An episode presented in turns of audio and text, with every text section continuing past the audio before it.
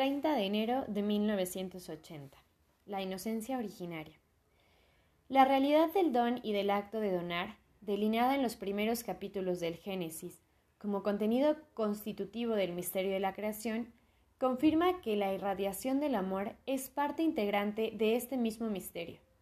Solo el amor crea el bien y, en definitiva, solo puede ser percibido en todas sus dimensiones y perfiles a través de las cosas creadas y sobre todo del hombre. Su presencia es como el resultado final de la hermenéutica del don que aquí estamos realizando.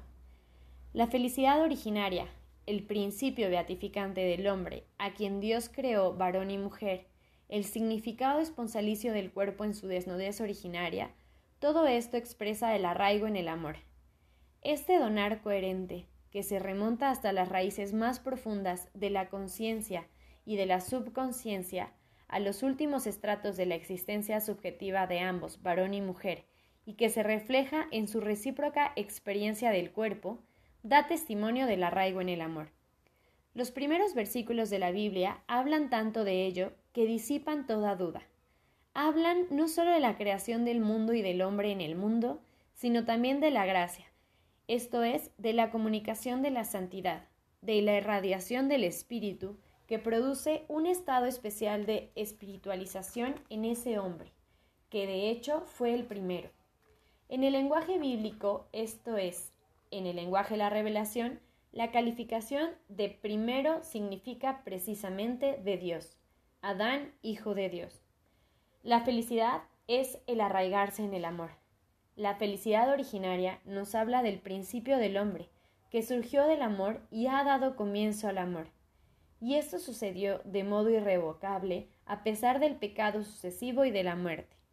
A su tiempo, Cristo será testigo de este amor irreversible del Creador y Padre, que ya se había manifestado en el misterio de la creación y en la gracia de la inocencia originaria.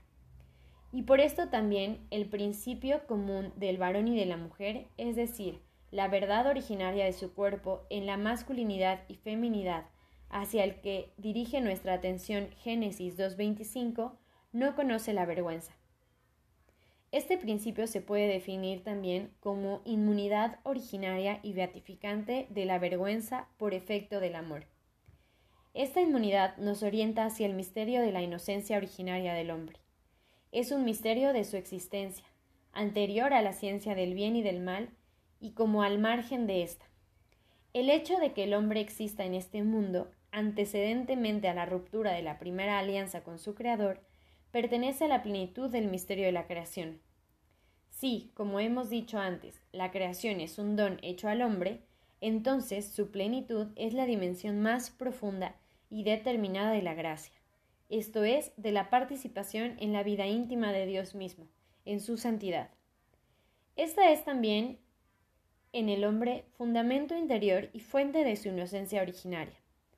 Con este concepto, y más precisamente con el de justicia originaria, la teología define el estado del hombre antes del pecado original. En el presente análisis del principio, que nos allana los caminos indispensables para la comprensión de la teología del cuerpo, debemos detenernos sobre el misterio del estado originario del hombre. En efecto, precisamente esa conciencia del cuerpo, más aún la conciencia del significado del cuerpo, que tratamos de iluminar a través del análisis del principio, revela la peculiaridad de la inocencia originaria. Lo que se manifiesta quizá mayormente en Génesis 2.25 es precisamente el misterio de esta inocencia, que tanto el varón como la mujer llevan desde los orígenes cada uno en sí mismo. Su mismo cuerpo es testigo, en cierto sentido, ocular de esta característica. Es significativo que la afirmación encerrada en Génesis 2.25 acerca de la desnudez recíprocamente libre de vergüenza sea una enunciación única en su género dentro de toda la Biblia, tanto que no se repetirá jamás. Al contrario, podemos citar muchos textos en los que la desnudez está unida a la vergüenza, o incluso en sentido todavía más fuerte a la ignominia.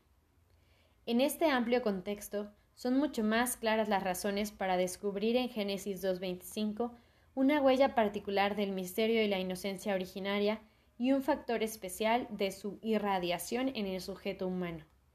Esta inocencia pertenece a la dimensión de la gracia contenida en el misterio de la creación, es decir, a ese misterioso don hecho a lo más íntimo del hombre, al corazón humano que permite a ambos, varón y mujer, existir desde el principio en la recíproca relación del don desinteresado de sí.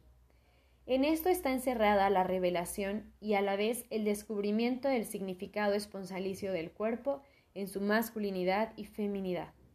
Se comprende por qué hablamos en este caso de revelación y a la vez de descubrimiento.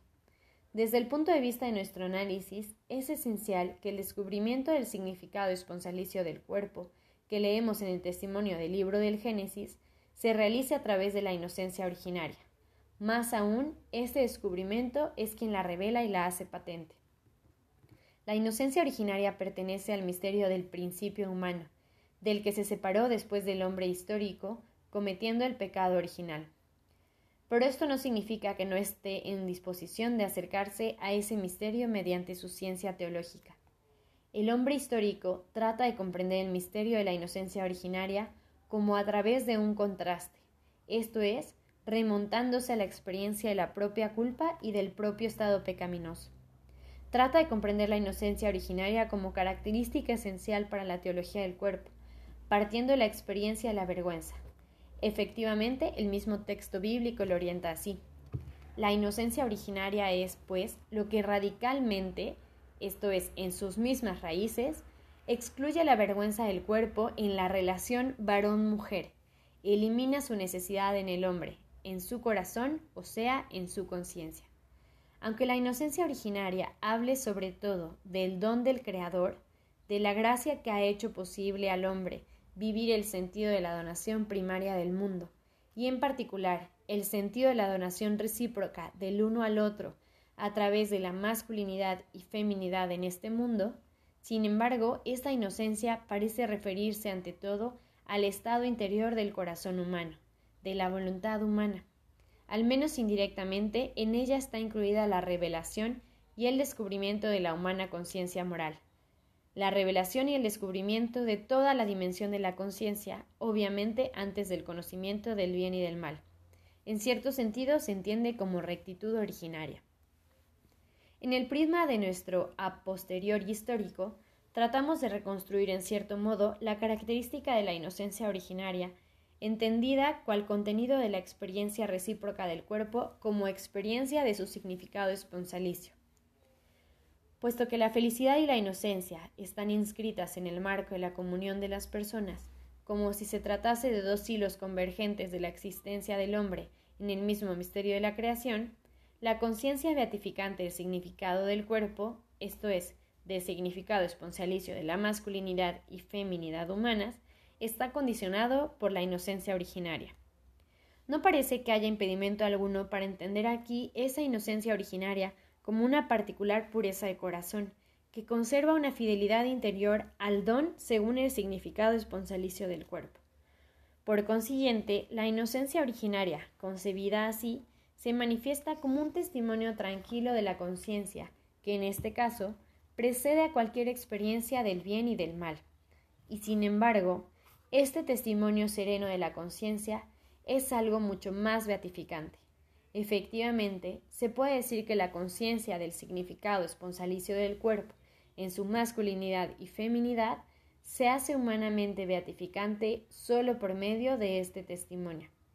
Dedicaremos la próxima meditación a este tema, esto es, al vínculo que, en el análisis del principio del hombre, se delinea entre su inocencia, pureza de corazón y su felicidad.